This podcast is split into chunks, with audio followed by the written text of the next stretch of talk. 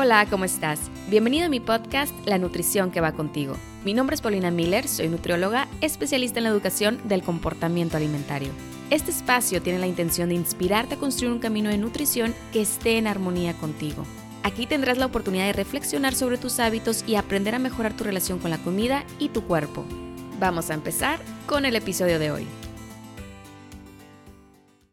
Hola, ¿cómo estás? El día de hoy te quiero platicar un poco sobre la distorsión cognitiva que puede llegar a desarrollarse al hacer dietas o vivir a dieta. Creo que esto tomará varios episodios, me gusta ser concreta y no alargar mucho los tiempos de cada episodio, entonces hoy me enfocaré solamente en un punto y poco a poco los iremos desarrollando más. Antes de empezar, te explico brevemente qué es esto del desarrollo cognitivo. Todo proceso cognitivo está asociado a tu cerebro, a tu sistema nervioso y también se ven involucrados otros sentidos. Se refiere a la atención, la percepción, el proceso de aprendizaje, la memoria y pensamientos, las sensaciones y el lenguaje. A través de la experiencia, tú vas adquiriendo conocimientos y vas aprendiendo a utilizar los diferentes procesos cognitivos que eventualmente te ayudan a tener la capacidad de entender, comunicarte, razonar, interpretar, planear y resolver problemas.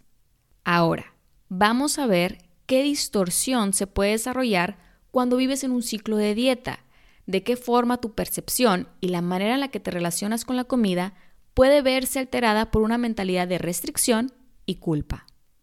Quiero empezar por el miedo. El miedo a la comida es de los primeros pensamientos que se desarrolla cuando una persona inicia una dieta. La mente empieza a lanzar preguntas como ¿este alimento engorda? ¿Qué alimentos queman grasa? ¿Qué debo comer para bajar de peso? ¿Cómo puedo compensar si comí algo que está mal? ¿Qué no debo comer? ¿Cuánto debo comer? Y muchas preguntas más que te van dirigiendo a perder el disfrute de nutrir tu cuerpo por este enfoque hacia perder peso y ser perfecta en el intento. Si te pones a analizar con atención las preguntas que usualmente se hacen, se puede notar que el común denominador es la pérdida de peso y la imagen corporal. Y pocas veces, muy pocas veces y tristemente, hacia la salud y bienestar. Como por ejemplo, no es nada común escuchar este tipo de preguntas. ¿Qué alimentos me hacen sentir bien? ¿Qué hábitos puedo cambiar para mejorar mi relación con la comida? ¿Qué ejercicio me gusta hacer? ¿Cuántas horas de sueño necesito para descansar? ¿Qué actividades puedo hacer para mi bienestar? El miedo distorsiona la percepción que se tiene hacia los alimentos. Una pizza ya no se ve como una deliciosa pizza que tiene salsa de tomate, queso y pepperoni. Se ve como una comida que engorda y te llevará a hacer dos horas extras de ejercicio para compensar si es que decides comerla. Se ve como un letrero rojo gigante en la caja que dice, cuidado, si comes una rebanada, romperás la dieta y serás un fracaso. La verdad es que es solo una pizza, pero esto es a lo que nos ha llevado vivir a dieta y entrar en esta cultura que le encanta etiquetar todo, enfocándose en lo que no puedes hacer, en lo que no puedes comer y el cuerpo que no debes tener.